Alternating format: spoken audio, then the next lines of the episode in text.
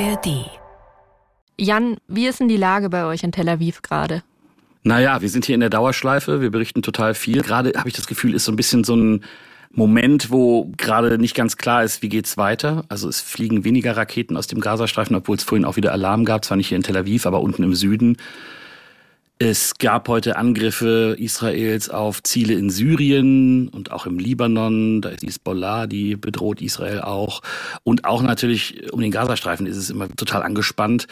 Da ist die humanitäre Lage auch furchtbar, die haben wir im Blick. Und gleichzeitig gab es auch gestern zum Beispiel den Versuch, wieder von Hamas-Terroristen nach Israel zu kommen. Da war höchste Alarmbereitschaft. Also wir haben das alles hier im Blick, aber es ist nicht so ganz einfach, weil man wirklich ganz viele Orte im Blick haben muss und, und versuchen muss, irgendwie alles irgendwie unterzubringen und, und zu berücksichtigen. Wir wollen mit dir heute ganz grundsätzlich mal drüber sprechen, warum gibt es den Konflikt überhaupt? Das heißt, ich glaube, wir brauchen heute wirklich ein bisschen Zeit mit dir und würden ganz, ganz tief einsteigen, wenn du bereit bist. Wow. Bist, bist du bereit? Sowas von. Ich bin total bereit. Hey, das ist Lost in Nahost, der Podcast zum Krieg in Israel und Gaza. Es ist gerade unfassbar schwierig, den Überblick zu behalten, was im Nahen Osten passiert und mitzukommen, wer welche Rolle spielt, wer die Player sind und wann und wie das alles angefangen hat. Wir wollen dafür sorgen, dass ihr euch nicht mehr lost fühlt bei dem Thema und mit euch zusammen verstehen, was gerade Phase ist, wer welche Interessen verfolgt und so weiter und so fort. Mein Name ist Ann-Kathrin Wetter und ich spreche in dem Podcast mit den KorrespondentInnen der ARD in Tel Aviv und mit anderen ExpertInnen über das, was aktuell im Nahen Osten passiert und vor allen Dingen über das, was euch dazu interessiert. Die Fragen haben wir unter anderem aus den DMs und Kommentaren der NewsWG. So ist es äh, Mittwochmittag und 12.15 Uhr deutscher Zeit am 25. Oktober und wir sprechen heute mit Jan-Christoph Kitzler, unserem Korrespondenten in Tel Aviv. Hallo Jan. Hallo. Jan, du bist mit dem ARD-Studio in Tel Aviv als Korrespondent ja viel in Israel unterwegs. Und wir haben gestern in der Folge mit Sophie gehört, dass die Israelis sehr traumatisiert sind von den Angriffen. Wie nimmst du denn die Palästinenserinnen und Palästinenser wahr, die du triffst? Ja, ich bin da relativ viel im Austausch. Das kommt natürlich darauf an, wie man fragt. Ne? Aber alle Palästinenserinnen und Palästinenser, die ich frage und treffe, die sagen mir, wir sorgen uns um, äh, um die humanitäre Lage unserer Leute im Gazastreifen. Ich habe zum Beispiel vorhin mit Nidal, das ist eine Kollegin, mit der ich öfter zusammengearbeitet habe, gesprochen. Die hat auch eine eigene Geschichte, Vertreibung und Flucht in ihrer Familie. Die äh, regt sich auch über die israelische Besatzung im Westjordanland auf und die ist natürlich jetzt auch total traurig und, und aufgeregt über die humanitäre Lage im Gazastreifen. Da hat sie auch, die haben natürlich untereinander auch viel Kontakt und kriegt da viel mit und so weiter. Das ist für die schlimm. Und dann die anderen Palästinenser, mit denen ich rede, die kann ich nicht treffen. Die sind im Gazastreifen. Und da muss man sich ehrlich gesagt Sorgen machen um, um, um deren Leben. Ne? Also ich hatte gestern Abend wieder erst SMS-Kontakt oder WhatsApp-Kontakt. Ich, ich gucke dann immer, ähm, dass ich denen ab und zu mal schreibe und die versuche ein bisschen aufzumuntern oder gucke, wie geht's dir? Und ich kann überhaupt nichts für die tun die machen für uns echt eine super professionelle Arbeit in der Situation, in der die selber zum Teil Familienmitglieder verloren haben und selber gucken müssen, dass sie sich in, in, in Sicherheit bringen müssen. Also Amira zum Beispiel, die hat vier kleine Kinder. Die ist da in irgendwelchen Notunterkünften im Süden, hat sie sich untergebracht. Eigentlich wohnt die in Gaza-Stadt, die hat selber zu wenig Wasser. Die hat eine hygienische Umstände, die sind nicht menschenwürdig. Und ähm, das sind natürlich dann manchmal auch echt harte Gespräche, weil man so merkt, auch wenn man mit denen telefoniert, hinten hört man noch die Geräusche der Bomben und die Leute haben echt Todesangst zum Teil. Und trotzdem arbeiten wir mit denen. Das, das hilft denen, glaube ich, auch, dass sie da trotzdem Profis sein können als, als Journalistinnen für uns. Aber natürlich sind die in einer persönlich ganz, ganz furchtbaren Lage. Auf der ganzen Welt solidarisieren sich Menschen jetzt gerade mit Palästinenserinnen und Palästinensern.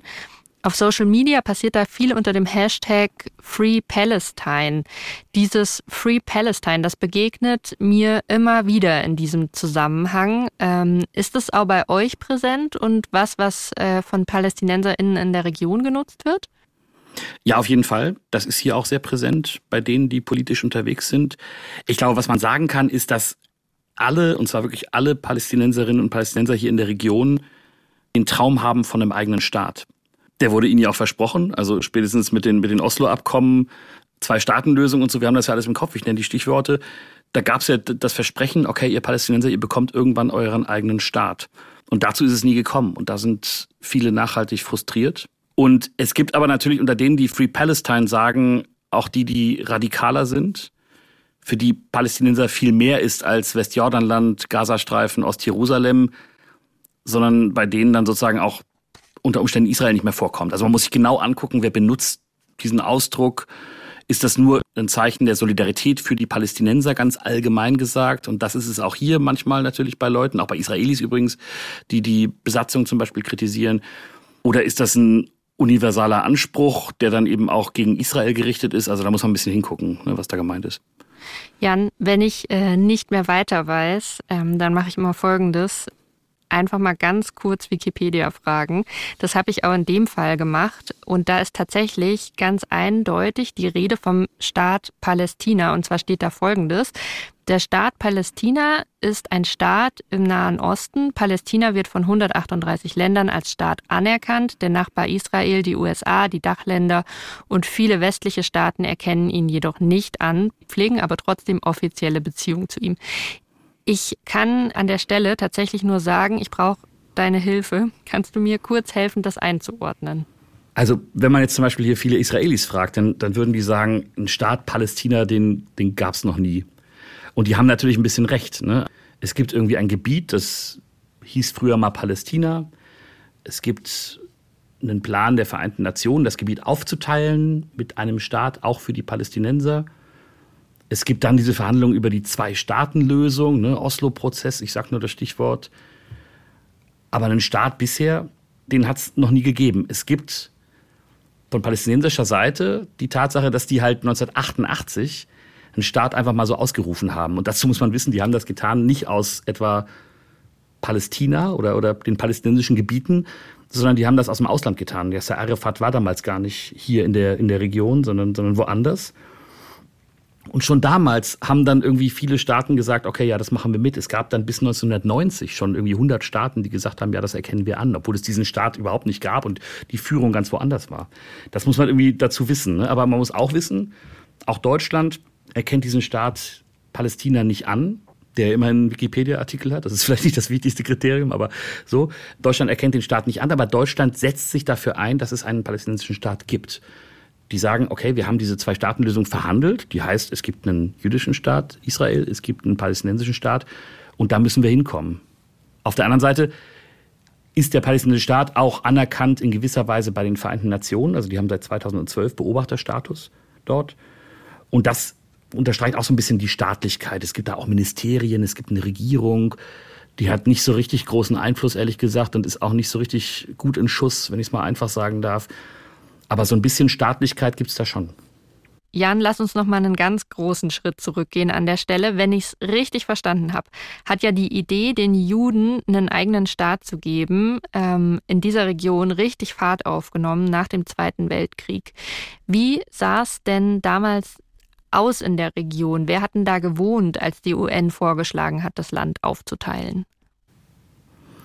Ja, also man, man muss vielleicht ein bisschen noch ein kleines bisschen nach weiter zurückgehen. Also natürlich gab es hier immer eine, eine lokale Bevölkerung. Das waren arabische Menschen, das waren Beduinen, das war ziemlich gemischt. Es gab auch in der Region immer jüdische Menschen. Es gab Christen, Drusen, also ein, ein großes Gemisch eigentlich, muss man sagen. Und ähm, ab Ende des 19. Jahrhunderts sind dann immer mehr Jüdinnen und Juden hierher gekommen auch durch Pogrome, die es in Osteuropa gab und dann aber auch ganz massiv natürlich durch den Holocaust, auch in Osteuropa, aber auch in Deutschland. Da gab es große Einwandererwellen und das wurden dann immer mehr, die hierher kamen. Und es gab dann die Erklärung von britischer Seite, die damals hier wichtig waren und die auch das Mandat, den Auftrag bekommen haben von den Vereinten Nationen, ihr verwaltet dieses Gebiet. Das haben sie ab 22, 1922 getan die haben schon erklärt, ja, es muss hier in diesem Gebiet einen jüdischen Staat geben, weil die Juden brauchen einen Ort auf der Welt. Und dann gab es eben diesen Beschluss der Vereinten Nationen, das Gebiet aufzuteilen und zu sagen, okay, wir machen jetzt zwei Staaten. Der eine ist der jüdische Staat Israel und der andere ist ein palästinensischer Staat. Und diesen Plan, den, den, den gibt es immer noch, der liegt in der Schublade. Es wurde dann versucht, den wieder zu beleben mit einer Zwei-Staaten-Lösung in den 90er Jahren. Aber eigentlich ist man da nicht so richtig viel weitergekommen. Warum sollte genau in diesem Teil der Welt ein Staat für Juden entstehen? Also zum einen ist das natürlich das, das biblische gelobte Land, das von Gott verheißende Land, ne, so für, für die Jüdinnen und Juden. Es gab schon in, in ganz alter Zeit hier natürlich eine jüdische Präsenz und jüdische Königreiche, König David und solche Leute, die haben hier den, den Tempel gebaut und einen zweiten Tempel und das, das, war, das war wichtig. Und dann sind aber auch viele Jüdinnen und Juden, als die Römer hier waren, in die ganze Welt ausgewandert und vertrieben worden. Aber es gab immer noch eine kleine jüdische Bevölkerung hier in der Gegend und dann eben diese großen Einwanderungswellen. Es gab dann eben den Willen durch die Erfahrung im Holocaust und den Versuch der Nazis, die Juden auf der Welt zu vernichten, da gab es die Erkenntnis, okay, wir müssen einen Ort schaffen, der sicher ist für Jüdinnen und Juden in aller Welt. Und das ist der Staat Israel bis heute. Wobei Sicherheit, können wir auch noch vielleicht mal drüber reden. Das ist natürlich jetzt im Krieg ein Gefühl, was, was nachhaltig gestört ist, natürlich bei den Menschen. Also das, das war dieser Ort. Und dann gibt es auch auf, auf jüdischer Seite die Bewegung, wir müssen dieses Land auch wieder uns nehmen. Und auf der einen Seite warten Juden ja immer noch auf die Rückkehr des, des Messias und, und auf das jüngste Gericht und das ist alles ganz religiös. Und es gibt viele Leute, die sagen, naja, wenn wir dieses Land jetzt in Besitz nehmen und wenn wir das besiedeln, und es gibt hier richtig aktive Siedlerbewegungen, die auch immer mehr von diesem Land wollen, wenn ich es mal so einfach sagen darf, dann kommt der Messias vielleicht schneller und wir kommen näher ran an die Erfüllung, die wir uns als jüdisches Volk so wünschen. Und irgendwann bauen wir vielleicht nochmal den dritten Tempel. Gab es damals, äh, also jetzt wieder zurückgesprungen in der Geschichte, schon Kritik an dieser Entscheidung, dieses Land dafür auszusuchen? Naja, es gab, es gab Kritik, das ist noch ein bisschen harmlos gesagt, es gab auch heftigen Widerstand. Es gab diesen, diesen Teilungsplan zu sagen, okay, wir machen einen palästinensischen, einen jüdischen Staat. Ähm, den haben die arabischen Staaten damals abgelehnt. Haben gesagt, nee, das machen wir nicht. Das ist, äh, da, damit verlieren wir zu viel an Gebiet und wir wollen hier keinen jüdischen Staat unter uns haben. Dann hat Israel 48, 1948 von sich aus den jüdischen Staat ausgerufen und der ja auch heute international anerkannt ist und ähm, fest etabliert. Und sofort danach haben sich Armeen aus arabischen Staaten in Bewegung gesetzt um diesen Staat zu bekämpfen. Das heißt, es gab massiven Widerstand dagegen. Es gab, das muss man auch wissen, ja im 19. Jahrhundert überall so den, die Bewegung des Nationalismus, auch in Deutschland, in, in, in Europa. Aber es gab dann auch ein bisschen später, so nach 1900, auch einen arabischen Nationalismus. Und also die Idee, wir müssen auch hier arabische Nationen werden, da kommt aus der Zeit überhaupt auch erst dieses Konzept wir Palästinenser irgendwie. Das, das entsteht dann erst nach und nach. Das ist eigentlich noch nicht so alt. Und ich wollte dich das tatsächlich gerade noch fragen. Ähm, welche Bedeutung hat denn das Land für die Palästinenserinnen und Palästinenser? Also wenn wir wirklich über das Gebiet sprechen.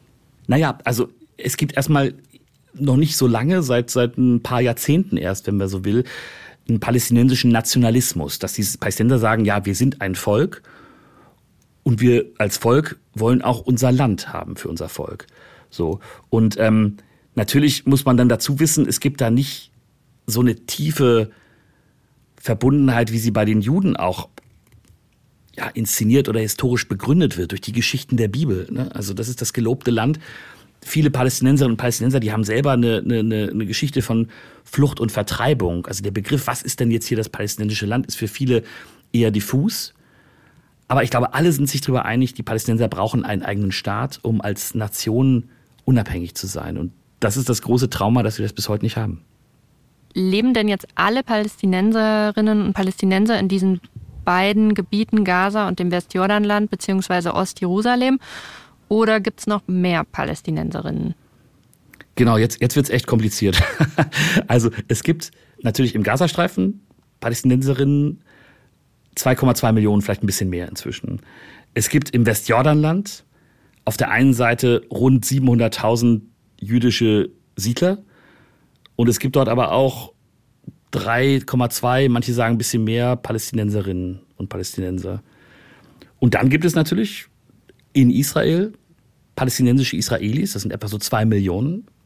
Und dann, dann gibt es eben noch Palästinenserinnen und Palästinenser, die weder hier noch dort wohnen, die sind ins Ausland geflohen. Also zum Beispiel in Jordanien gibt es ganz viele, im Libanon, in Deutschland, da sind auch Palästinenser hingeflohen.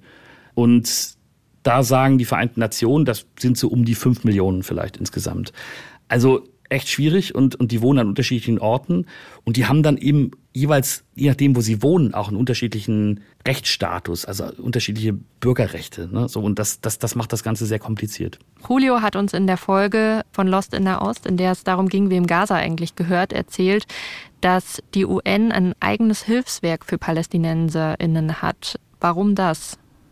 Naja, als der Staat Israel gegründet wurde, ist etwas passiert, was traumatisch ist bis heute für die Palästinenserinnen und Palästinenser. Die nennen es die Nakba, die Katastrophe auf Deutsch. Es gab Flucht und Vertreibung von etwa 800.000 Menschen. Da wurden von denen, die den jüdischen Staat gründen wollten, hunderte palästinensische Dörfer zerstört. Es gab richtige Vertreibungen, viele Tote. Das war gewaltsam. Und diese Vertreibung, unter der leiden die Palästinenserinnen und Palästinenser bis heute. Da gibt's immer ein Symbol. Das sieht man zum Beispiel, wenn man im Westjordanland in die Orte reinfährt. Da ist oft ein großer Schlüssel zu sehen. Oder viele haben den auch noch zu Hause. Das ist der Schlüssel von ihrem Haus, in ihrem Dorf, in dem sie mal waren. Und das, was eigentlich so die Heimat ist. Deswegen ist dieses Thema Flucht für die ganz groß. Und das war eben Anfang der Zeit, als der israelische Staat gegründet wurde, dieses Hilfswerk, von dem du gesprochen hast, UNRWA, also das ist das Hilfswerk für die Palästina-Flüchtlinge. Das wurde schon 1949, also ein bisschen mehr als ein Jahr nach der Gründung des Staates Israel gegründet. Das steht bis heute. Die betreuen bis heute so um die sechs Millionen Flüchtlinge.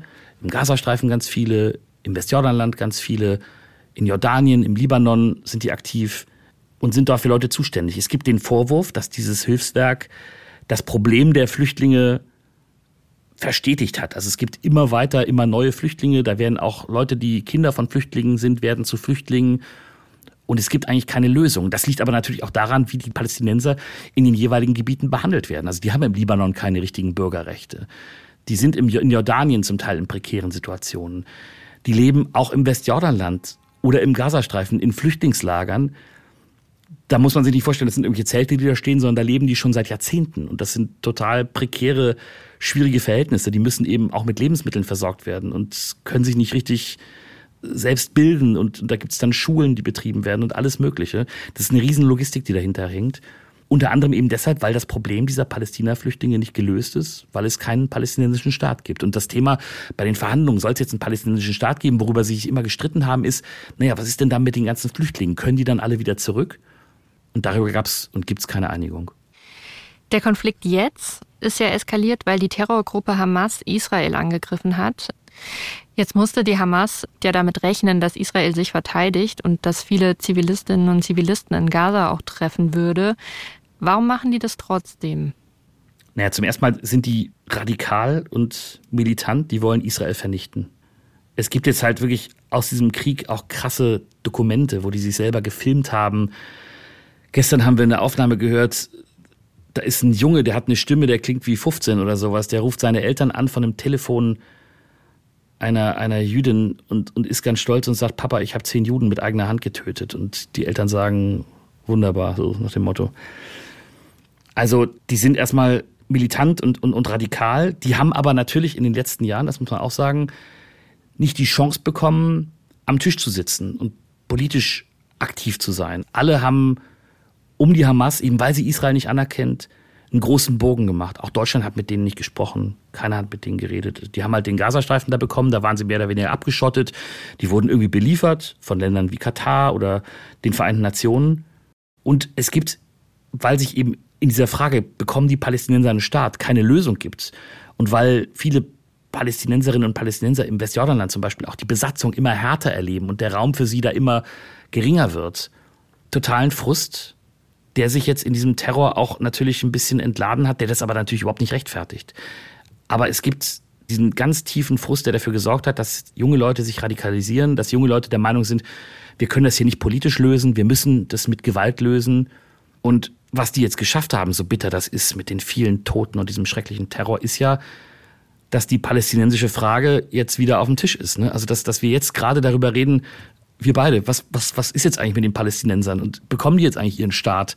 Und was ist jetzt eigentlich mit dem Nahostkonflikt? Das war in den letzten Jahren überhaupt nicht oben auf der Tagesordnung. Israel hat diesen Konflikt, die haben das selber gesagt, so verwaltet mit super Kontrolle und Ausbau der Siedlungen und viel Militär.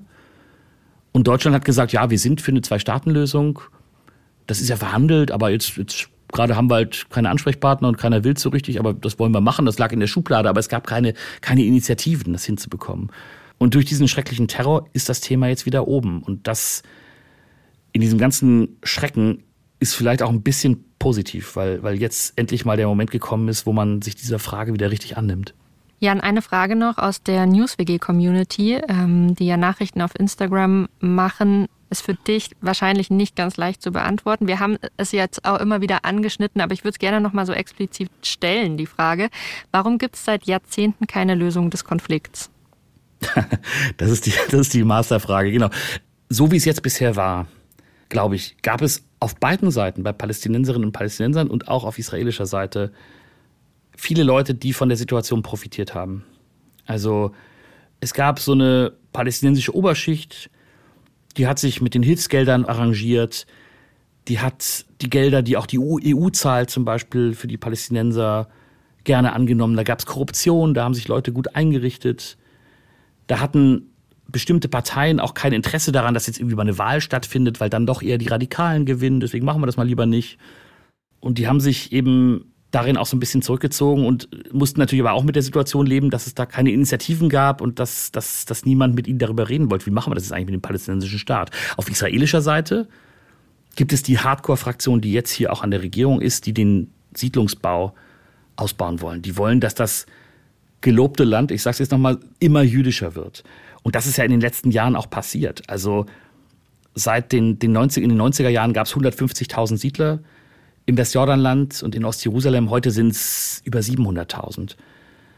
Das ist völkerrechtswidrig. Die Verlegung von Bevölkerung in ein besetztes Gebiet, das darf nicht passieren eigentlich. Aber das wurde immer weiter ausgebaut. Und solange die Palästinenser so schwach waren, solange sich die internationale Staatengemeinschaft, Länder wie Deutschland auch damit arrangiert hatten und Israel damit immer weitermachen konnte, gab es auch keine Ansätze und keine, kein Bedarf, da irgendeine Lösung zu finden. Und das ist ein Zustand, da hat man den Konflikt verwaltet, irgendwie gemanagt und gesagt, wir machen da immer weiter. Aber ich glaube, das ist jetzt mit diesem furchtbaren Terror und mit dem, den vielen Toten und den Opfern, das geht ja weiter. Der Krieg wird noch lange dauern. Ist das vorbei? Und jetzt muss man sich, glaube ich, anfangen, tatsächlich darüber nach Gedanken zu machen, wie kann eine Lösung aussehen. Und äh, warum teilt man das Gebiet nicht einfach in die zwei Teile? Naja, da ist ja erstmal die Frage, zwei Teile, wie sind die Teile, was ist die Grenze? Also die wurde mal irgendwie vereinbart. Und dann ist die Frage, okay, wer wohnt in den beiden Teilen? Also wir haben, wenn wir jetzt von dem Gebiet reden, was mal für den palästinensischen Staat gedacht war, da haben wir die Tatsache, dass da jetzt hunderttausende israelische Siedler wohnen. Und die gehen da auch nicht mehr weg. Also da muss man sich irgendwas überlegen. Gibt es dann einen Gebietstausch? Oder ist vielleicht die Zwei-Staaten-Lösung gar keine Lösung, sondern wir machen eher so eine Art Föderation wie in der Europäischen Union. Ich, du, du kannst in Italien wohnen und bist aber Deutsche oder sowas. Äh, so ein Modell. Darüber wird nachgedacht. Aber so einfach teilen, so, hier sind die einen, da sind die anderen, das, das geht nicht mehr. Dafür sind viel zu viele Fakten geschaffen worden und werden weiter geschaffen. Gab es in den letzten Jahren Friedensversuche zwischen Israel und den Palästinensern oder was ist aus denen geworden? Es gab keine Versuche auf offizieller politischer Ebene. Also auch die letzten israelischen Regierungen haben da keine Initiative gestartet. Auch die Palästinenser, die haben zwar immer gesagt, ja, wir, wir wollen das und haben aber auch immer mit Maximalforderungen dafür gesorgt, dass das nicht stattfindet. Friedensverhandlungen oder Versuche, eine Alternativlösung zu finden oder überhaupt wieder in Richtung konstruktiver Lösungsgespräche zu gehen. Es gibt ganz viele Menschen, naja, so viele weiß ich gar nicht, aber es gibt viele Menschen hier in der Region, die haben begriffen, wir müssen uns gegenseitig erstmal anfangen, als Menschen wahrzunehmen. Es gibt ganz viele Friedensinitiativen, die versuchen überhaupt erstmal Israelis, Juden, Palästinenser, Muslime und Christen und so weiter überhaupt zusammenzubringen und dafür zu sorgen, dass es da erstmal Dialog gibt. Das ist erstmal der Anfang, denn das gibt es zum Teil auch überhaupt gar nicht. Die leben aneinander vorbei. Und diese Leute sagen, naja, wir, wir, wir müssen hier irgendwie versuchen, in diesem Gebiet, in dem wir nun mal alle sind, eine Form des guten Zusammenlebens zu finden.